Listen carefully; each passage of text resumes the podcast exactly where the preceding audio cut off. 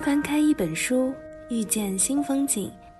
阅读是一趟心路旅途的启程，让你更加清晰地听见内心深处的声音，带你走进更广阔的人生境界。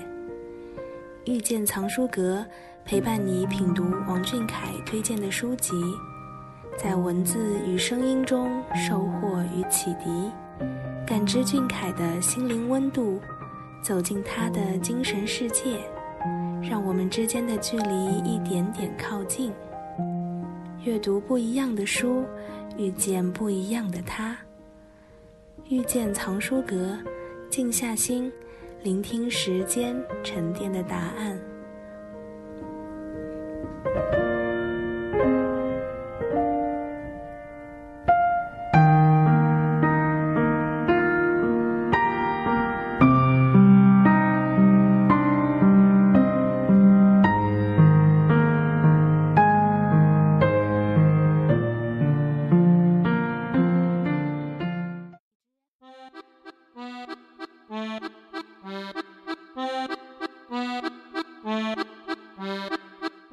欢迎各位小螃蟹来到王俊凯 King 记左耳电台遇见藏书阁，我是你们的主播彤彤。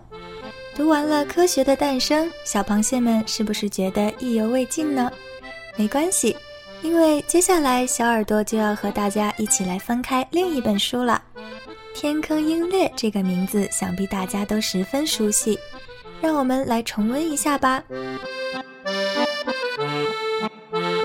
《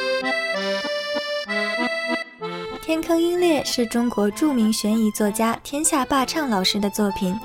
这本书集惊险故事与民间传说于一体，讲述了主人公张宝庆在东北长白山捡到了一颗鸟蛋后开始的冒险故事。像天下霸唱老师其他作品一样，《天坑鹰猎》总是会在丰富大胆的想象力和曲折刺激的情节里，给人以精神上的极大享受。仿佛自己也和那张宝庆一样来了一场冒险。二零一八年，《天坑鹰猎》被搬上了荧幕，靖凯也以张宝庆的身份出现在了我们面前。靖凯说，在拍摄的过程中，他和张宝庆都长大了，所有人都担心张宝庆，都拦着他，但他想完成的事都做到了，成为张宝庆，留下了十八岁的靖凯，也留下了我们保险丝们。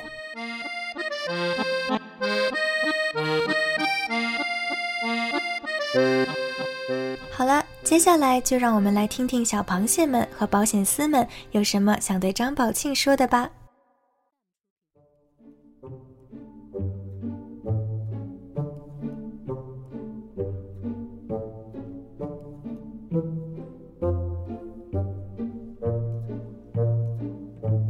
期小耳朵收到了很多小螃蟹的来稿呢，有一个小螃蟹来稿说。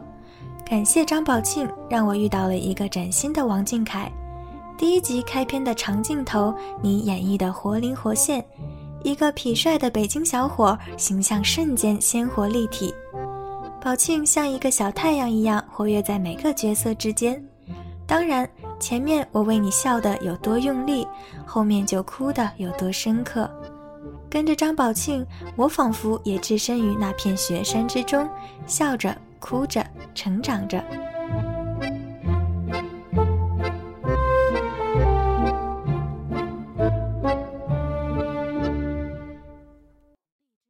是的，跟着书，跟着剧，跟着王俊凯，我们遇见了张宝庆，仿佛也闯了天坑，共同经历，一起成长。感谢张宝庆，也感谢王俊凯，让我们更加清晰地感受到了天坑鹰猎的故事。好了，接下来我们继续听听下一位小螃蟹的来稿吧。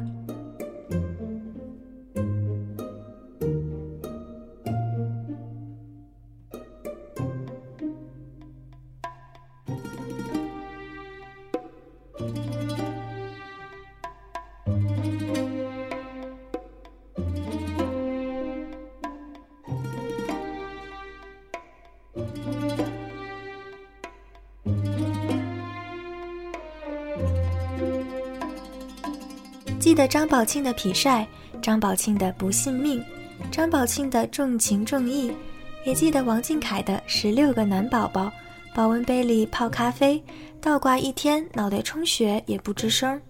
还记得片头曲《绝望就闯，闯一趟翱翔》，弹幕里请王俊凯粉丝不要蹭张宝庆的热度。片场中啊，QQ 爱是真是假，谁去猜？关于他的记忆有太多了。张宝庆这个角色是我第一次觉得，哎，王俊凯演技进步也太大了，真的是闷头做大事的人呢。非常惊艳是我对他的评价。我已经不知道和朋友讨论过多少次去让他再刷几次天坑，也不知道自己刷了多少次。我是一个很少刷剧的人，总觉得剧太长不喜欢追。天坑是我为数不多的 N 刷过的剧。因为在天坑看到他的演技，所以更让我期待马山。我觉得会非常非常非常惊艳到我的。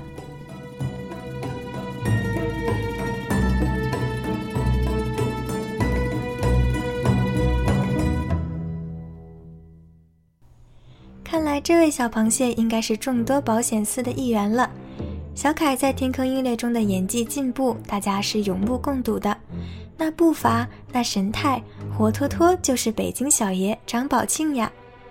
很快，再一次和坑杠上的，要把坑看成风景的王俊凯，就要带着他的新朋友马山和我们见面了。小耳朵也很期待在七四九局上映的电影院遇见大家呢。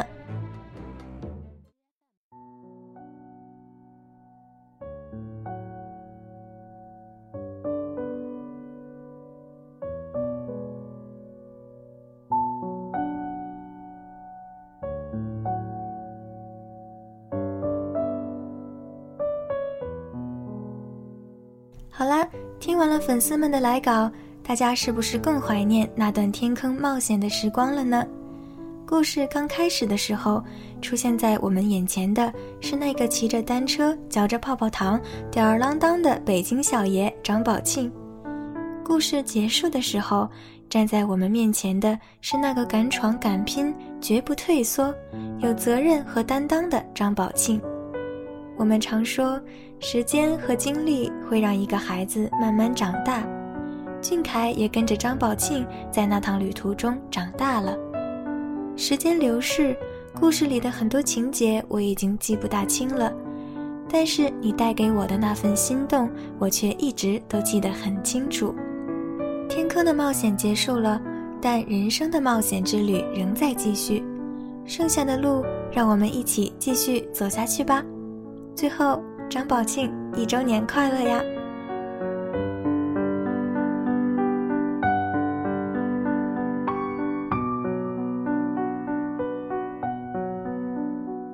好了，本期的遇见藏书阁到这里就要和大家说再见了。下期节目我们将会为大家带来由王嘉敏主编的日本演绎的日常，敬请期待吧。王俊凯，晚安；小螃蟹，晚安。